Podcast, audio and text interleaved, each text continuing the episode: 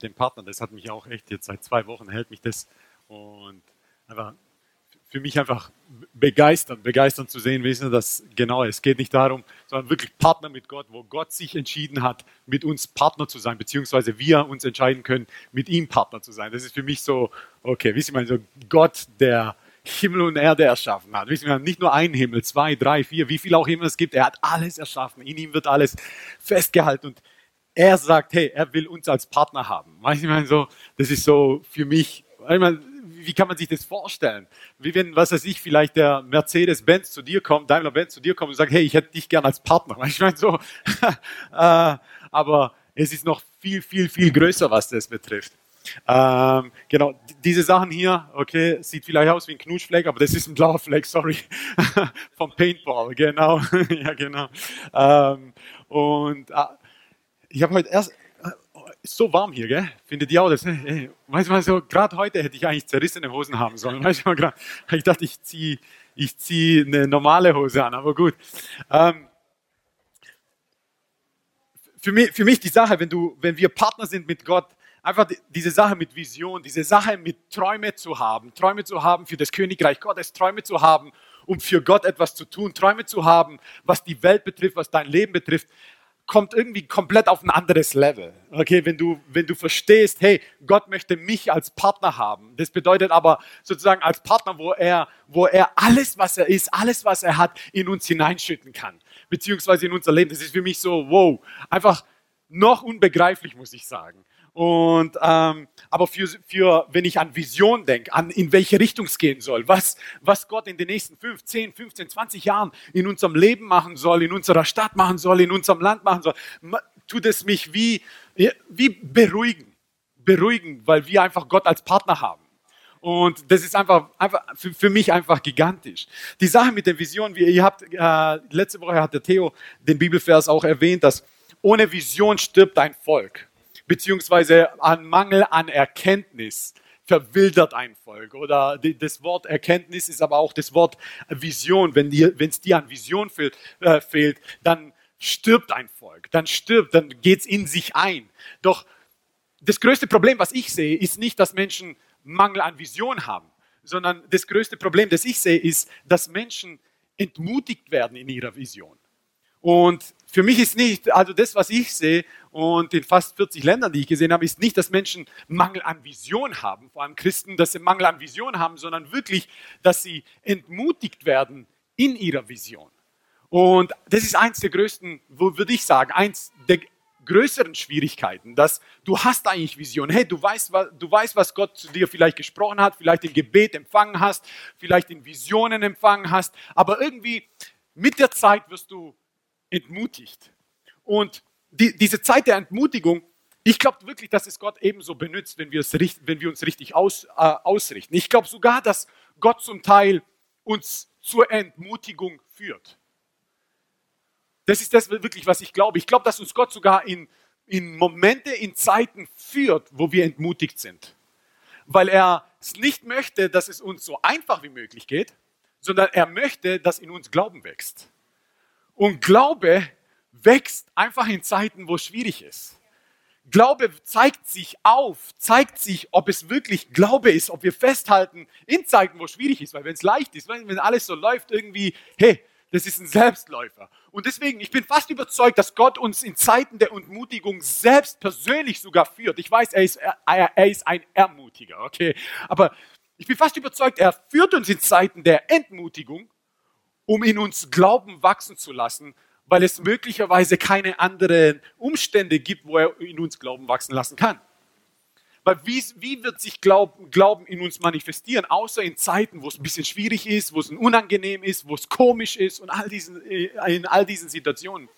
Und, aber ich glaube, dass wichtig ist, diese Vision zu haben. Ich war, äh, wie ihr mitbekommen habt, ähm, in Amerika und als ich in Amerika angekommen bin, das erste, was du in Amerika, wenn du in, am, am, Flughafen in Amerika ankommst, dann musst du erstmal durch die Einwanderungsbehörde. Nicht, dass ich nach Amerika einwandern wollte, aber jeder, der nach Amerika reinkommt, muss durch die Einwanderungsbehörde. Und das ist echt, das ist kein angenehmer Prozess, okay? Du musst deine Haltung bewahren, Weil das Ding ist, wenn du in Amerika nicht Haltung bewahrst, kannst du vielleicht, kommst du in einen Raum, wo sie dich vielleicht zwei Tage befragen und so weiter. Deswegen, in Amerika musst du Haltung bewahren, okay? Und ich komme dort an und ich habe mein Terminkalender ist sowieso rappelvoll und ähm, ich komme dort an, habe in Atlanta, habe zwischen meinem Flug und meinem Anschlussflug habe ich zwei Stunden 45 Minuten. Wir sind sogar eine halbe Stunde früher angekommen und ich hatte drei Stunden 15 Minuten. Das langt ewig.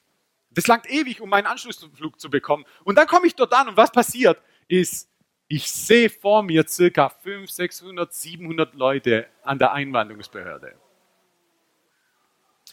Du stehst da und die Sache ist die, es sind 500, 600 Leute, das ist okay. Aber wenn bei den 500, 600 Leuten, wenn das dann so langsam geht, weißt du, das sind dann, keine Ahnung, 7, 8, 10, 12, 12 Schalter und von denen sind nur vier offen. Ähm, Haltung bewahren, ganz wichtig. Und die Sache ist die, du denkst dir, und pass auf, es hat so lange gedauert, es hat über drei Stunden gedauert, ich habe natürlich meinen Anschlussflug verpasst. Und ich habe alles versucht, wirklich. Ich bin als Deutscher hingeflogen, habe denen gesagt, hey, pass mal auf, wieso muss ich, kann, es sein, dass ich auch eine schnellere Linie, sagte, ja, vielleicht hast du ein anderes Video. Und sage, ja, auf jeden Fall, ich bin auch Kroate, Halleluja. Ich da, habe ich da, hey, ich bin auch Kroate und zeig denen mein anderes Visum. Sagt sie, ah, nee, das funktioniert auch nicht. Weißt du, ich meine, so habe ich gedacht, hey, wenn du als Deutscher nicht durchkommst, kommst du als Kroate erst recht nicht durch. Hey. Ich meine, hallo, denk mal ein bisschen nach, aber in Verzweiflung versuchen wir alles. Weißt du, ich meine, so, dann geben wir uns sogar als Kroaten aus. Naja, ich bin's ja auch, aber, ähm, und die Sache ist die, du hast aber eine Vision, du weißt, du musst irgendwo hinkommen und auf einmal stehst du da und irgendwie, hey, dein Anschlussflug wird verpasst. Du, du, du denkst dir, hey, was ist hier los? Weiß man, ich weiß ganz genau, zwei Stunden 45 Minuten lang aus und hier sind sogar drei Stunden und 15 Minuten und am Ende habe ich über drei Stunden, wartest du in der Linie und denkst dir, hey, was ist los und verpasst deinen Anschlussflug und das Beste noch, das Allerbeste ist, dass die, der nächste Flug, der eigentlich sozusagen sechs Stunden später ist, war komplett voll, was für mich bedeutet, eigentlich muss ich in Dallas am Flughafen übernachten. Aber, was für mich eigentlich überhaupt kein Problem ist, weil ich bin ja sozusagen, äh, die Ise sagt immer, du bist doch immer Prime. Äh, ich sag, hey, kein Problem, schau mal, ich habe einen guten Status und so weiter, mir wird doch bestimmt das Hotel bezahlt. Sag die, nee, das hat nichts mit, mit, der, mit der Fluggesellschaft zu tun, das hat was mit der, mit der äh, Regierungsbehörde zu tun die können ja vielleicht was zahlen, sage ich, yeah, right, die zahlen mir bestimmt was. Die Sache ist nur die, dass wir manchmal denken, hey, wir haben es verpasst. Wir manchmal denken, dass es nicht funktioniert. Wir manchmal denken, hey, irgendwie ist alles schief gelaufen. Ich habe eine Vision, ich weiß, wo ich hinkommen muss und alles läuft irgendwie schief und die Schritte dorthin sind sowas von schwierig. Weißt du, ich meine so. Aber pass mal auf, was ich dann gemacht habe, ich dachte, okay, der nächste Flug ist ebenso, ebenso ähm, voll ich habe einen Mietwagen, den ich um, um, um eine gewisse Uhrzeit ab, abholen musste. Und deswegen habe ich gesagt, okay, hey, ich muss mal, ich muss die Mietwagengesellschaft anrufen, um denen zu sagen, ich hole meinen Mietwagen nicht ab. Dann hole ich den Zettel ab, wo ich die Mietwagen abholen muss und sehe, wow, ich habe den Mietwagen an dem falschen Flughafen gebucht. Und denke, schau nochmal, wow, ich habe den Mietwagen an dem falschen Flughafen gebucht. Und ich denke, das kann doch nicht sein. Und tatsächlich, die Sache ist die, hätte ich meinen Flug bekommen, wäre ich an dem falschen Flughafen gelandet, weil mein Mietwagen ist an einem anderen Platz. So komme ich an den Schalter hin und sage, hey, könnt ihr mich zu dem Flughafen buchen? Und umsonst haben sie mich zu dem richtigen Flughafen ge, äh, geflogen, um, damit ich meinen äh, mein, mein, mein Mietwagen bekomme. Das Ding ist, Gott wusste das schon vorher. Und so ist es oft mit uns, dass wir denken manchmal, hey, in welche Richtung geht's? Wir haben eine Vision und wie wir uns vorstellen, wie es eigentlich funktionieren soll, ist so, hey, alles muss glatt laufen. Alles muss glatt laufen. Wisst ihr, ich meine so, alles muss glatt laufen. Aber was wir manchmal nicht verstehen, ist, dass unsere Kalkulation manchmal falsch ist. Dass ich am, am falschen Flughafen meinen Mietwagen gebucht habe. Weißt du, ich bin normalerweise sowas von gewissenhaft. Sowas von gewissenhaft, das ist mir, sowas passiert mir nicht. Aber Gott lässt es manchmal zu, um mich einfach Dinge zu lernen. Und so siehst du, dass, hey, Du weißt nie, du weißt nie, was vor dir ist. Hey, deine Vision musst du behalten. Du weißt, in welches Richtung geht. Aber die Schritte dorthin, die, die, die, die Bibel sagt in Sprüche 16,9, das Herz des Menschen plant seinen Weg, okay? Plant seinen Weg. Hab Vision, weiß, in welche Richtung es geht. Aber der Weg lenkt seinen Schritt. Der Herr lenkt seinen Schritt. Was bedeutet, der Herr sagt, jetzt geht's nach links, jetzt geht's nach rechts, Verspätung, weißt man so, nächster Flug, anderer Flughafen, du weißt nicht warum, aber du wirst verstehen. Und so ist es genauso mit uns, was Gott in unser Herz legt, ist, hey, er weiß, was er tut.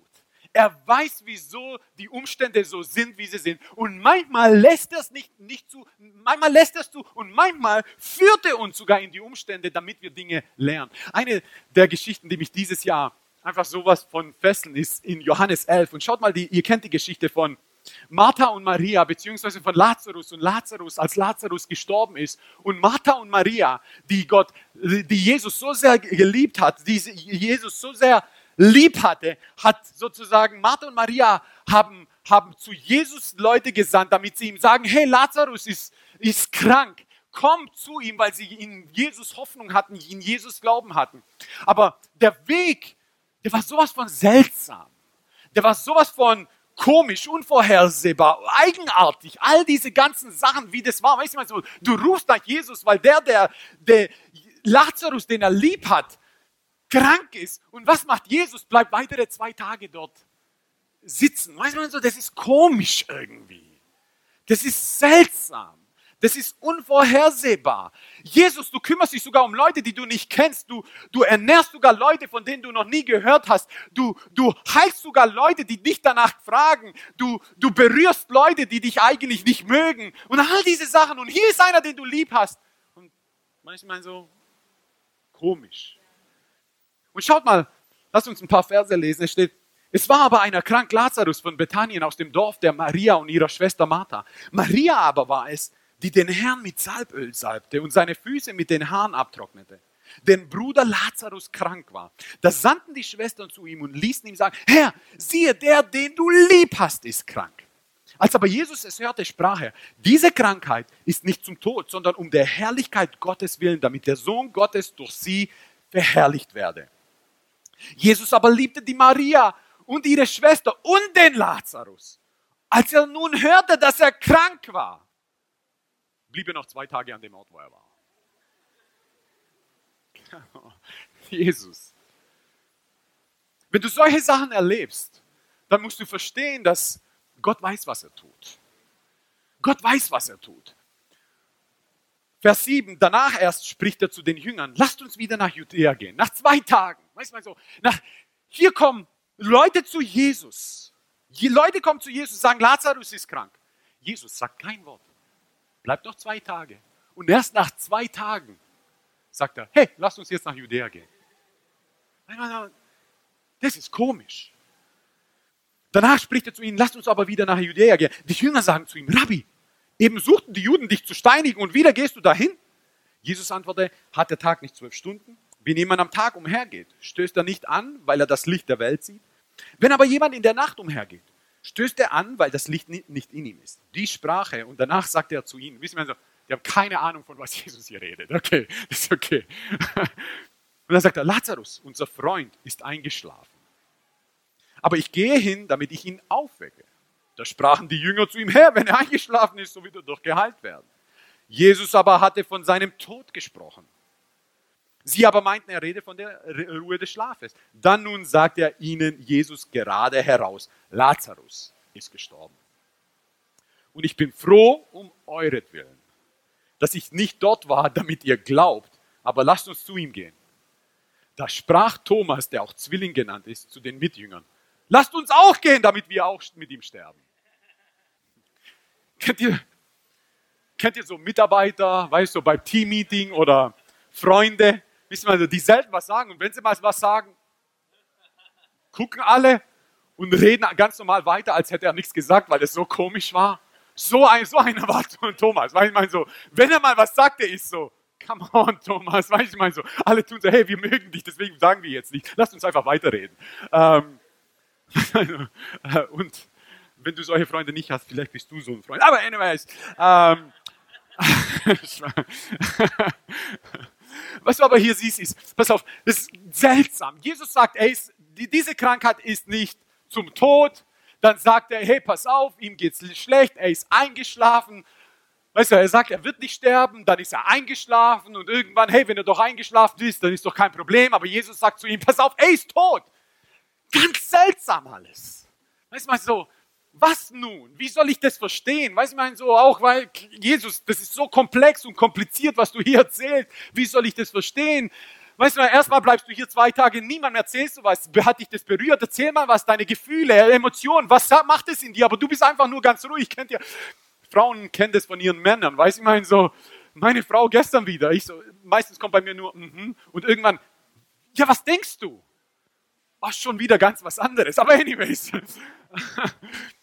und und du hast keine Ahnung, was Jesus hier meint. Du hast keine Ahnung, in welche Richtung es geht. Du hast keine Ahnung, hey, Jesus berührt dich das. Du hast ihn doch lieb. Wann gehst du? Gehst du dorthin oder sprichst du wenigstens Gebet? Aber zwei Tage nicht zu sagen, was ist es? Und so fühlt es sich so oft an, wenn du Visionen hast. Du weißt, in welches Richtung, du weißt, hey, du, du brauchst Jesus, du weißt, du willst an ihm festhalten, du weißt, hey, aber du kriegst keine Antwort. Zwei Tage lang, vielleicht zwei Wochen lang. Und du denkst dir, Jesus, stehst du irgendwann mal auf, Jesus, sagst du irgendwann mal was, Jesus. Aber Jesus, die Sache ist die, was wir wissen müssen, ist, Jesus weiß, was er tut. Jesus muss uns nicht immer sagen, was er tut, aber was wir wissen müssen ist, Jesus weiß, was er tut. Und an dem dranbleiben. Und das ist oft was, wo wir Schwierigkeiten haben. Ich glaube nicht, dass das größte Problem ist, dass wir keine Vision haben. Ich glaube, dass das größte Problem ist, dass wir ermutigt werden auf dem Weg zu unserer Vision. Warum? Weil Jesus manchmal nicht spricht weil uns Jesus sogar manchmal in Situationen führt, weil vor zwei Tagen war er nicht tot. Und pass auf, sie, sie kommen zu ihm und sagen, er ist krank und erst nach zwei Tagen steht er auf, um zu Lazarus zu gehen und passt mal auf. Jesus ist nicht gerannt. Jesus ist entspannt gelaufen. Woher weiß ich das? Weil als er dort ankam, war Lazarus schon vier Tage tot. Für all diejenigen, die denken, dass bei Gott immer alles stressig ist, eben nicht. Passt mal auf.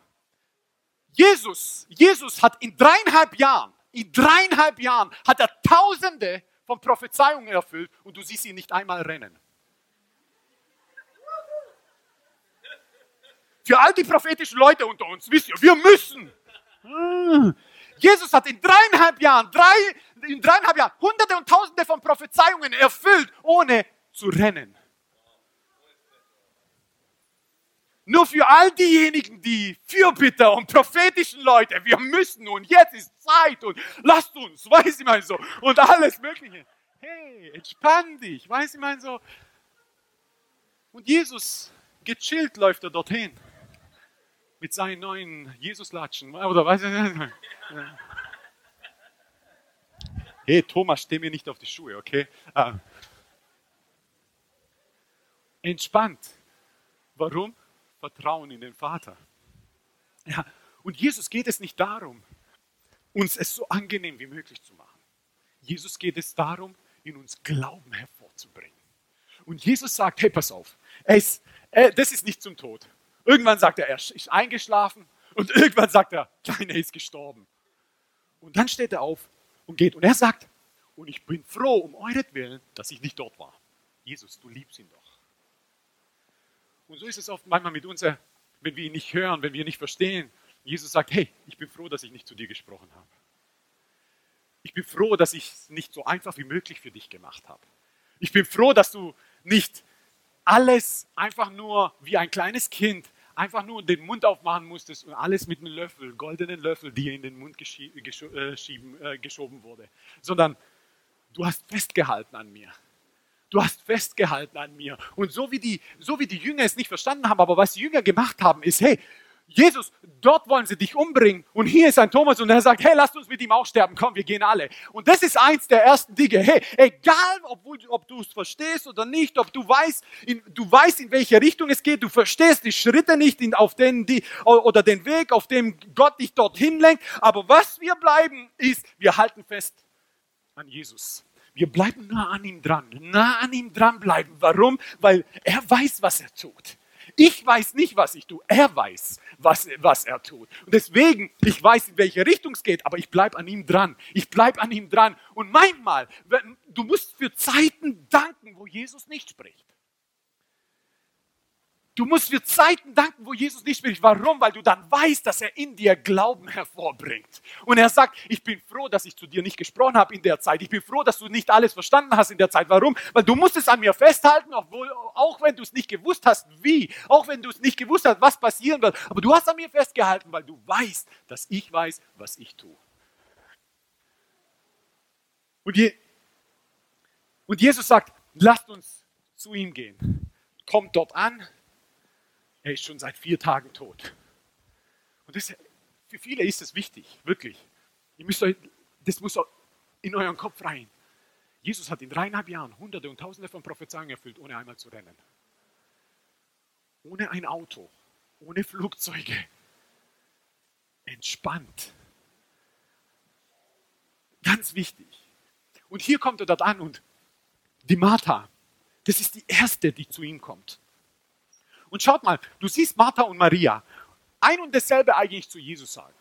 Die sagen eigentlich ein und dasselbe, aber haben ein komplett anderes Fundament. Unterschiedliche Fundamente haben sie.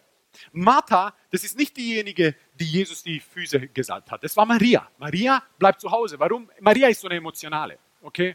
Maria, äh, Martha ist eine Schafferin.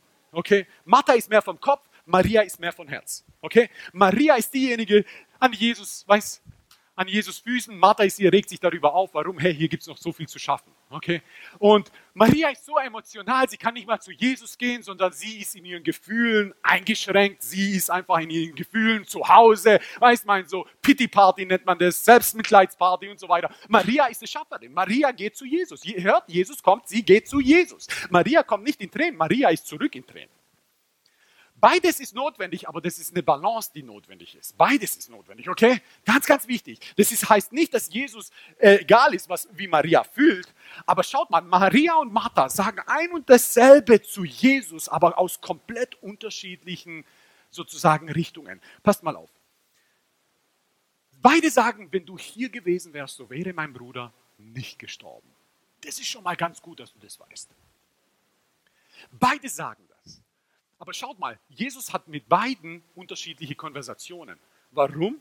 Schaut mal, ab Vers 23 steht. Und hier fängt Jesus mit Maria, mit Martha, fängt er einen theologischen Dialog. Er geht in einen theologischen Dialog mit, äh, mit Martha. Mit Maria war das was anderes. Maria ist in ihren Gefühlen, da kannst du theologisch machen, was du willst, okay? Aber sie ist in ihren Gefühlen. Aber hier ist Martha, geht in einen theologischen Dialog mit Jesus, beziehungsweise Jesus mit ihr und sagt, Jesus spricht zu ihr, dein Bruder wird auferstehen. Und hier, wieso kann er mit ihr reden? Warum? Weil sie, Martha, ist theologisch gefestigt. Theologisch gefestigt. Und ja, ihr Bruder ist gestorben. Sie hätte ihn gerne gehabt, aber sie versteht, es gibt ein ewiges Leben.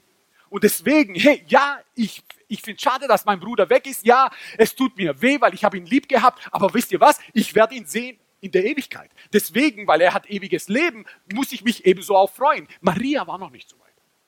Martha spricht zu ihm. Ich weiß, dass er auferstehen wird in der Auferstehung am letzten Tag. Sie hat ein theologisches Fundament, Lehre, sie ist gefestigt in Lehre. Jesus sprach zu ihr, ich bin die Auferstehung, das Leben. Wer an mich glaubt, wird leben, auch wenn er gestorben ist. Auf jeden Fall, wir verstehen das. Martha versteht das. Und jeder, der da lebt und an mich glaubt, wird nicht sterben in Ewigkeit. Glaubst du das? Sie spricht zu ihm, ja Herr, ich glaube, dass du der Christus bist, der Sohn Gottes, der in die Welt kommen soll. Beide sagen, wenn du da gewesen wärst, wäre unser Bruder nicht gestorben. Martha kommt zu ihm. Warum? Martha ist gefestigt, theologisch. Was macht er? Er geht in eine theologische Konversation mit ihr und sagt zu ihr, hey, pass auf, ich bin die Auferstehung des Lebens. Und ich weiß, er wird auferstehen am letzten Tag. Ich weiß es. Warum? Ich werde ihn irgendwann mal wiedersehen. Passt mal auf, was Jesus mit Maria macht. Maria, er kommt dorthin, beziehungsweise Maria läuft ihm auch entgegen in Tränen. Und wisst ihr, was Jesus macht? Der kürzeste Vers in der ganzen Bibel. Johannes 11, 35. Jesus weinte. Jesus weinte, der kürzeste Bibelvers in der ganzen Bibel. Jesus Martha hat, andere, hat ein anderes Fundament. Beide sagen ein und dasselbe. Aber Jesus geht nicht zu, zu beiden mit ein und derselben Argumentation. Ihm ist es nicht egal, was wir fühlen. Ihm ist es nicht egal, durch was wir durchgehen. Sondern schaut mal, er sieht sie weinen. Und ich weiß, es gibt viele Prediger, die alles Mögliche hier drumherum äh, ebenso gepredigt haben. Aber wisst ihr was? Jesus wurde berührt. Und Jesus sah ihren Schmerz. Jesus sah, durch was sie durchgegangen ist. Und die Bibel sagt, Jesus weinte. Weil Jesus mit denen weint, die weinen, Jesus mit denen jubelt, die jubeln. Und so, Jesus ist so. Jesus sagt nicht, hey Maria, pass mal auf, raff dich mal, weißt du, so ist doch egal, er ist gestorben, ewiges Leben, du weißt doch schon, Halleluja. Nein, er sagt, ich weiß, das ist dein Bruder. Ich weiß, wie schmerzhaft es ist, jemanden zu verlieren. Ich weiß, wie, wie es ist, jemanden zu verlieren, den du lieb hast, oder von jemandem abgelehnt zu werden, den du lieb hast, und was es eigentlich in einem bewirkt. Und Jesus weinte. Beide sagen, hey, wenn du da gewesen wärst, wäre unser Bruder nicht gestorben. Beide verstehen es. Martha kommt nicht weinen. Martha weiß theologisch und er redet mit ihr auf eine theologische Art und Weise. Mit Maria geht an ihre Gefühle ran. Und Jesus sagt, weinte. Schau mal, aber wie wichtig das ist. Emotionen werden uns aber in schwierigen Zeiten nicht helfen. Das ist ganz wichtig, dass wir das verstehen. Emotionen ist nicht das, was uns durch schwierige oder unvorhersehbare oder, oder äh, eigenartige Situationen durchführt. Warum? Weil Emotionen sind in der Regel Reaktionen auf Umstände, die du siehst. Okay? Sondern was uns durch, was uns da festhält, ist die Grundlage unserer Lehre. Dass du weißt, was richtig ist, obwohl deine Gefühle gerne was anderes tun würden. Dass du weißt, okay, ich halte an Jesus fest, obwohl es gerade sowas von schwierig ist dass du weißt, hey, Jesus, du bist derjenige, ich halte an dir, dass du, eine, dass du ein Fundament von Lehre hast, wo du weißt, es gibt ein ewiges Leben, egal was ich hier durchgehe. Dass du weißt, hey, wenn ich an Jesus festhalte, werde ich die Vision erfüllt sehen, auch wenn ich den Weg dorthin überhaupt nicht verstehe. Aber das ist an das, wir festhalten müssen. Weil in schwierigen Situationen werden uns Emotionen nicht helfen, aber Theologie, Glaube und Hoffnung, das ist es, was uns in schwierigen Situationen hilft. Und deswegen sagt Jesus, ich bin froh, dass ihr, dass ich dort nicht da war. Warum? Weil ich will, dass in euch Glauben wächst. Weil Visionen werden nicht erfüllt durch tolle Gefühle. Visionen werden nicht erfüllt, nur weil wir eine Begeisterung dafür entwickeln. Visionen werden erfüllt, weil wir im Glauben festhalten, weil auch wenn der Weg spannend ist, unvorhersehbar, komisch ist, dass wir trotzdem auf ihn gehen, weil wir wissen, Jesus weiß, was er tut und ich halte an ihm fest. Vision ist ja, ich habe so viele Visionen. Eine der ersten Visionen, die ich hatte, ich wollte wirklich, als ich zur Errettung kam, da waren viele Leute, die, hey, alle haben Visionen und ich war irgendwie, ich habe keine Vision. Bis ich dann gebetet habe, hey Jesus, ich will eine Vision haben. Ich will eine Vision haben. Ich habe gebetet, gebetet, ich wirklich, tagelang habe ich gebetet. Ich weiß nicht, ob ich gefastet habe. Doch, ich habe gefastet. Ich glaube zwischen 8 Uhr abends und 6 Uhr morgens oder so. Ähm, ist auch Fasten. Wenn ihr äh, Nebukadnezar seht, was Nebukadnezar? Naja, anyways.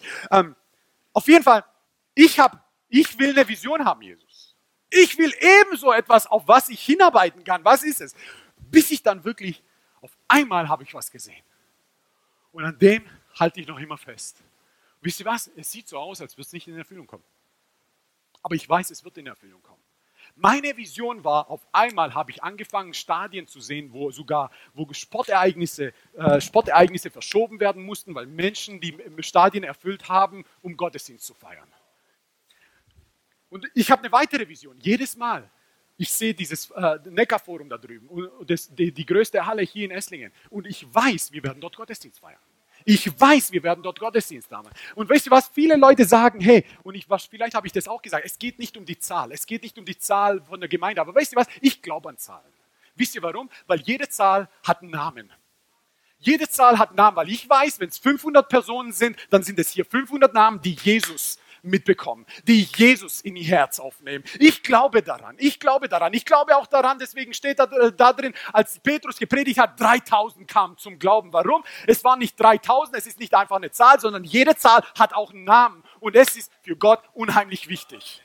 Und deswegen haben wir, habe ich so eine Vision, ist, hey, das Ding wird irgendwann mal gefüllt werden. Ich weiß es. Ich weiß es. Sieht es manchmal so aus? Nein, das sieht nicht so aus. Wisst ihr warum? Weil die Bibel sagt, dass die Welt uns hasst. Das klingt krass. Aber manchmal verstehen wir die, den Zusammenhang nicht, was das bedeutet. Das bedeutet nicht, dass Menschen uns hassen. Es steht, die Welt hasst uns. Das System der Welt hasst uns. Die Art und Weise, wie, wie Dinge funktionieren, das ist es, was uns was gegen uns kämpft. Aber Menschen lieben uns. Deswegen steht sogar in der Bibel, sie wurden verfolgt, die ersten Christen. Und ich glaube, im dritten Kapitel steht, aber sie hatten Gunst im ganzen Volk. Wie soll das funktionieren? Die Bibel sagt, im ganzen Volk hatten sie Gunst. Leute wollten mit denen abhängen.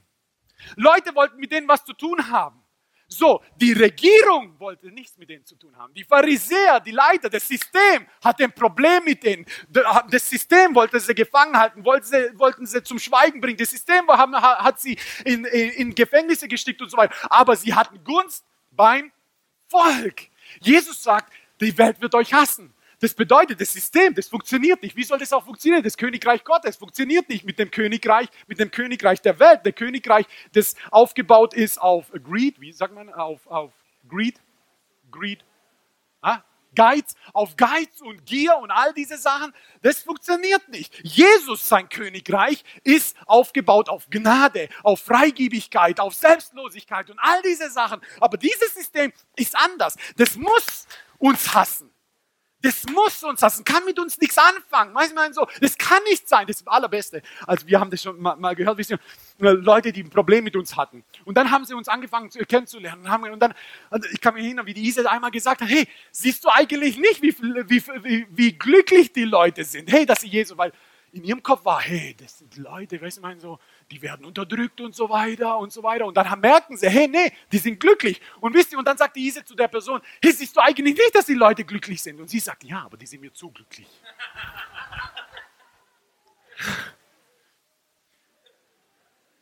Du kannst den Leuten nie recht machen. Warum? Weil das System hasst dich. Das System hasst uns, nicht die Menschen. Ganz wichtig. Wir, wir verwechseln das manchmal. Wir denken manchmal, hey, die Welt wird uns hassen, hey, wir werden von Menschen verfolgt und so weiter. Nein, nein, nein, nein, nein. Das muss irgendwann mal zerbrochen werden bei uns. Wir müssen verstehen, ja, auch wenn die Regierung, auch wenn die Stadt, auch wenn die Leute, auch wenn möglicherweise religiöse Systeme gegen uns sind, das ist okay. Aber das Ding ist, sie hatten trotzdem Gunst bei den Menschen. Und dann siehst du, von 3000 ist es auf 5000. Sind Zahlen wichtig? Weißt du, so, ja, weil jede Zahl hat einen Namen. Deswegen will ich dieses Ding da drüben füllen mit 900, mit 1000 Leuten, 1100 füllen. Und das ist eine Vision. Aber das Ding ist, eine Vision wird nicht erfüllt wegen tollen Gefühlen, nur weil, mir, weil der Gedanke daran mich begeistert. Die Vision wird erfüllt, weil ich an Jesus festhalte, auch wenn es jetzt keine tausend Leute sind, auch wenn jetzt Leute uns sogar, sogar sich weigern, uns vielleicht Räumlichkeiten zur Verfügung zu stellen und so weiter. In dem Moment sagt Jesus, ich bin froh, dass du das durchlebst. Warum? Weil da drin wächst dein Glaube. Und ich sehe, ob du daran festhältst und ob ich dir Größeres geben kann. Deswegen Jesus, ich bin überzeugt, Jesus lässt nie, es ist nicht nur so, dass Jesus manchmal zulässt, dass wir durch schwierige Situationen gehen. Ich bin überzeugt, dass Jesus sogar in schwierige Situationen uns führt. Damit Glaube in uns wächst. Und schaut mal, und dann geht und hier siehst du, hey, bist du ein Gefühlsmensch? Jesus hat ein Herz für dich. Bist du ein Kopfmensch? Jesus hat ein Herz für dich. Und Jesus erreicht die Leute auf dem Niveau, wo sie gerade sind. Martha theologisch, Maria emotional. Unheimlich wichtig, dass beides ebenso benötigt wird. Und schaut mal hier, sagt Martha, Jesus kommt zum Grab und sagt, hey, schiebt schiebt oder rollt, rollt den Stein weg. Und was, was sagt Martha? Warum? Martha ist nicht Gefühl, Martha ist Kopf. Sie sagt, hey, er ist schon seit vier Tagen da drin, er riecht. Das darf auch nur eine Schwester sagen zu einem Bruder. Okay, er stinkt. Weißt du, so, nein, anyways. Er riecht doch schon. Martha hatte recht. Nur das Problem ist, dass ihr Wissen beschränkt war auf menschliches Wissen.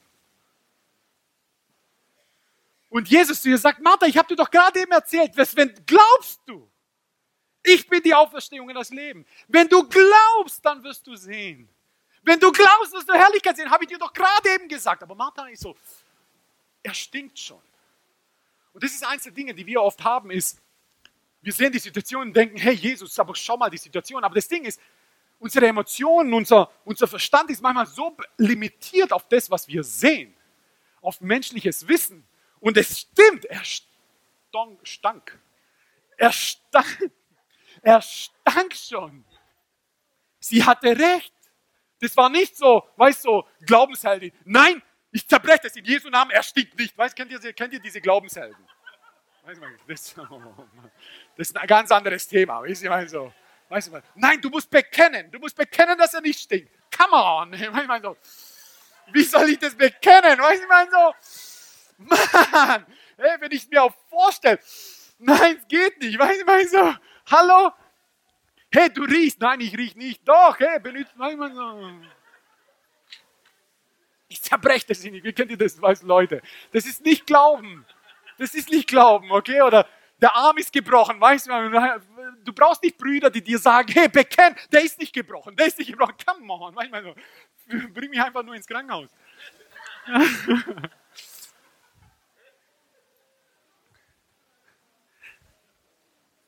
Bekenntnis ist zu glauben, dass Jesus weitaus größeres Wissen hat als menschliches Wissen.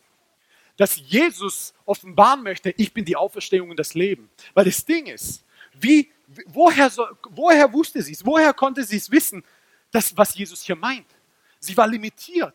Sie hat zwar schon mal gehört von den Geschichten von, Elia, von Elisa, sie hat schon mal gehört von den Geschichten, wissen Sie so, sie hat vielleicht, sie hat von äh, noch gehört, dass sie äh, von Mose gehört und so weiter, aber manchmal so, die Hoffnung ist so, okay, ewiges Leben. Und das ist manchmal, was wir machen. Wir machen, wir, Visionen, die wir haben, wie, wie, wie sagt man, ähm, äh, reduzieren wir zurück. Im Sinne von, wo wir sagen, hey, wir glauben an das. Weißt du, also wir glauben, dass Stadien gefüllt werden. Und dann, weil es ein bisschen schwierig wird auf dem Weg, was wir, was wir dann machen, ist, in unserem Kopf das so hinzustellen, hinzubiegen, wie es vielleicht menschlich doch passieren kann, aber irgendwie, wisst ihr so, und so, ah ja, vielleicht passiert es äh, drei Generationen nach mir. Weil das ist das, was wir gerne machen, wisst ihr? Weil wenn etwas nah dran ist, kriegen wir Angst, dass es vielleicht doch nicht passiert. Aber wenn etwas 50 Jahre entfernt ist, ist leicht zu glauben. In 50 Jahren weiß man so, ah, in 50 Jahren, was passiert in 50 Jahren, weiß man so, ah. Aber wenn dir jemand sagt, in drei Tagen, ist so, oh, Und dann hast du Angst, dass es nicht passiert. Dann hast du Angst, was, wenn es nicht passiert? Dann bekommst du auf einmal komische Gedanken, vielleicht wirst du in deinem Glauben vielleicht erschüttert. Und das ist eins von den vielen Dingen, die, wo Christen entmutigt werden, ist, dass sie eigentlich Dinge, die sie geglaubt haben, eigentlich hätten nicht glauben sollen. Dass oft Dinge an vielleicht Lehre gehört haben und so daran festgehalten haben, aber nicht verstanden haben, Jesus geht es darum, nicht uns leicht zu machen, sondern Jesus geht es darum, in uns Glauben zu wachsen und wachsen zu lassen. Jesus möchte Glauben sehen, weil das Ding ist, alles funktioniert aus Glauben. Hebräer 11, was steht da? Ein Nichtzweifeln an dem, was man nicht sieht. Ein Nichtzweifeln, was man nicht sieht. Ich glaube daran und ich werde daran festhalten. Ich glaube daran und ich werde daran festhalten. Und Jesus und sie sagt, er stinkt. Warum? Weil sie limitiert ist durch, Mensch, durch das, was menschliches Wissen ihr vermittelt. Warum? Weil er stimmt. Nach dem dritten Tag fängt er an, sozusagen auseinanderzufallen. Weißt du, da kommen, da kommen, an, kommen die Viecher und fangen an, sozusagen an dem Leib zu essen, ihn aufzuessen und so weiter, egal wie toll er gesalbt ist. Das bedeutet, hey, ich will euch mal vorstellen, was Jesus hier getan hat so am vierten Tag, da ist er schon in sich zusammengefallen, dieser Leib. Möglicherweise hast du schon Insekten, die angefangen an ihm am, am Leib zu fressen und auf einmal kommt Leben und die. Ah, Halleluja, das hätte ich gern gesehen. Manchmal so Science Fiction. Wer sagt, Science Fiction ist nicht real? Weiß man so, nein. Und er sagt, Lazarus, komm raus. Stellt, könnt ihr euch vorstellen, die außenstehenden Leute, wie viele gerne gehabt hätten, dass Jesus dass Jesus versagt. Pharisäer, Leute, die da waren, die Jesus beobachtet haben. Und Jesus kommt hier und sagt, Lazarus steht, dieser Verrückte. Was denkt er? Ja, wie sie was, was macht er? Na, wir sind mal gespannt, was er macht, wenn, wenn hier niemand rauskommt.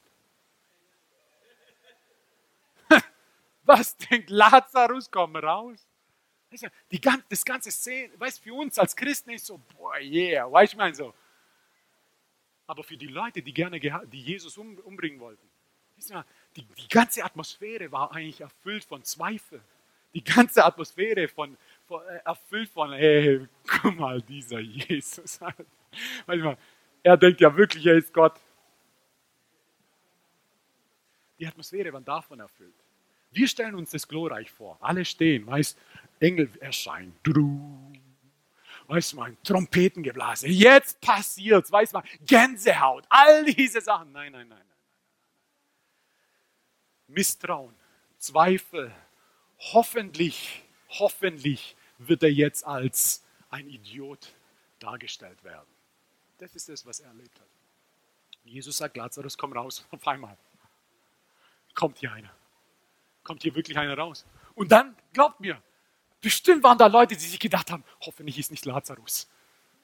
Hoffentlich ist jemand anders. Weil dann können wir wieder sagen, guck mal, ja, ja, ja, er kann Tote auferwecken, aber das war der Falsche. Und auf einmal war es wirklich Lazarus. Und dann wollen sie ihn trotzdem umbringen. Es ist nicht leicht. Wieso? Die Welt hasst dich.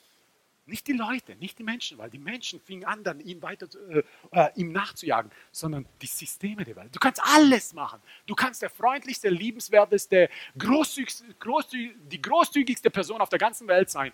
Das System, die Welt wird dich nicht mögen.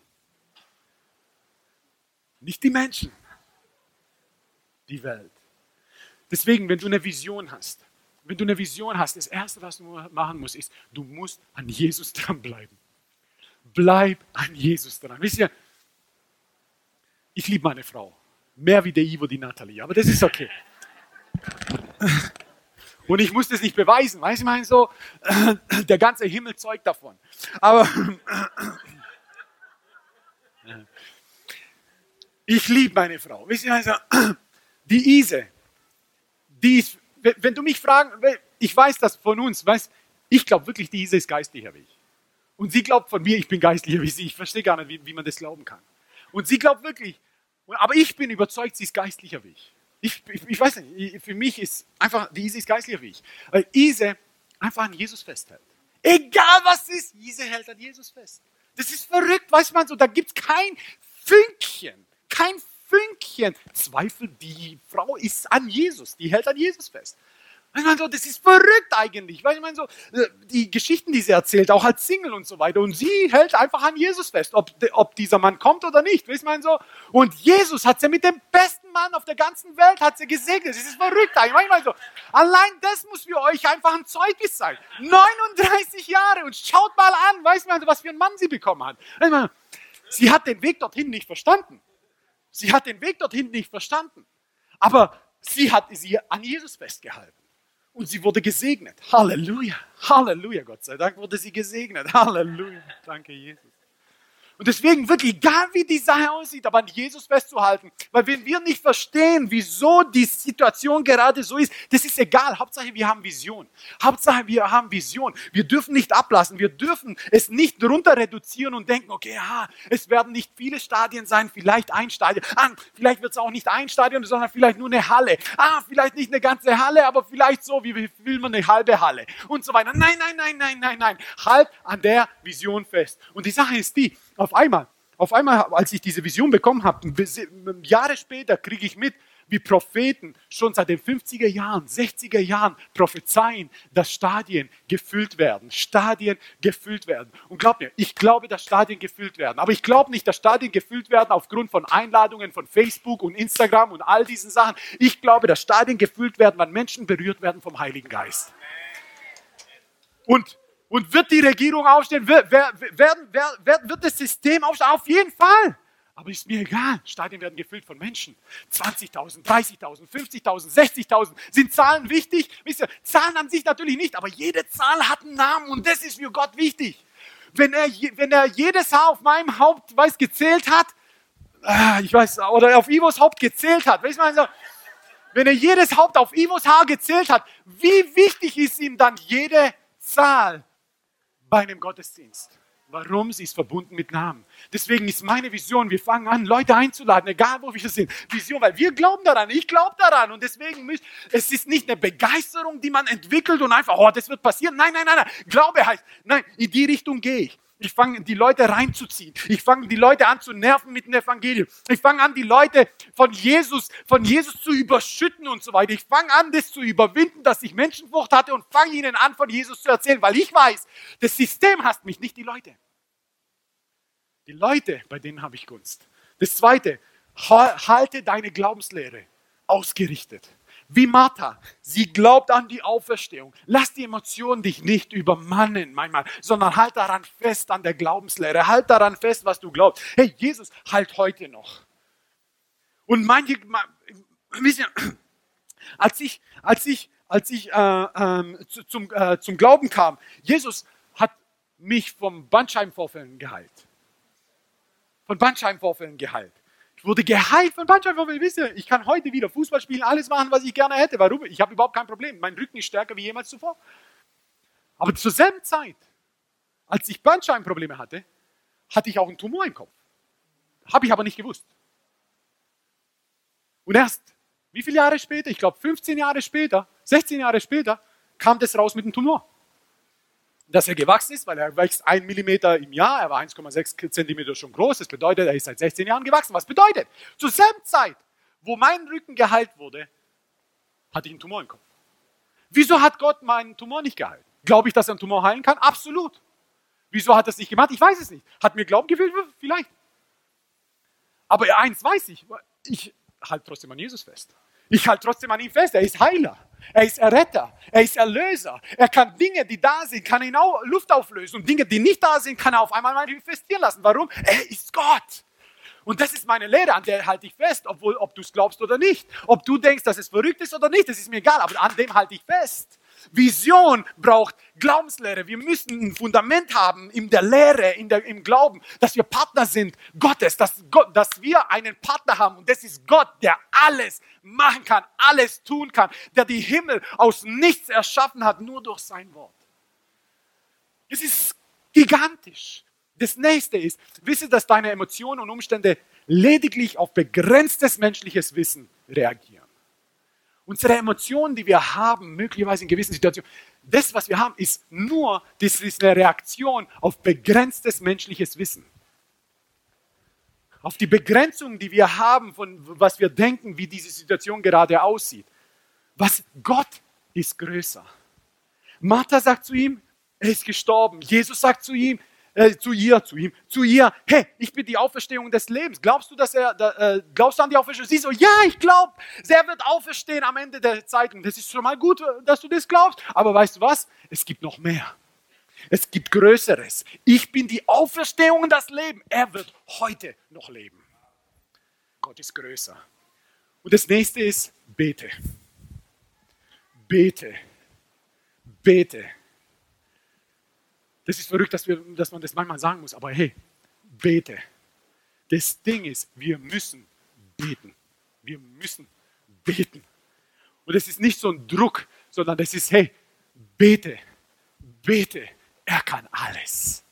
Er ist allmächtig, er ist allgegenwärtig, er ist vollkommen, er ist wunderbar. Und was Jesus braucht, wir denken manchmal, aber hey, wenn er es weiß, Jesus braucht unser Gebet manchmal.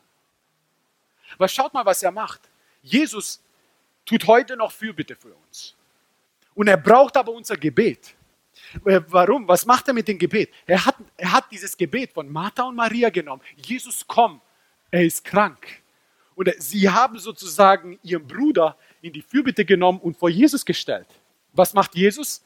Nimmt, macht sich eins mit diesem Gebet, nimmt ihren Bruder, stellt ihn vor den Vater.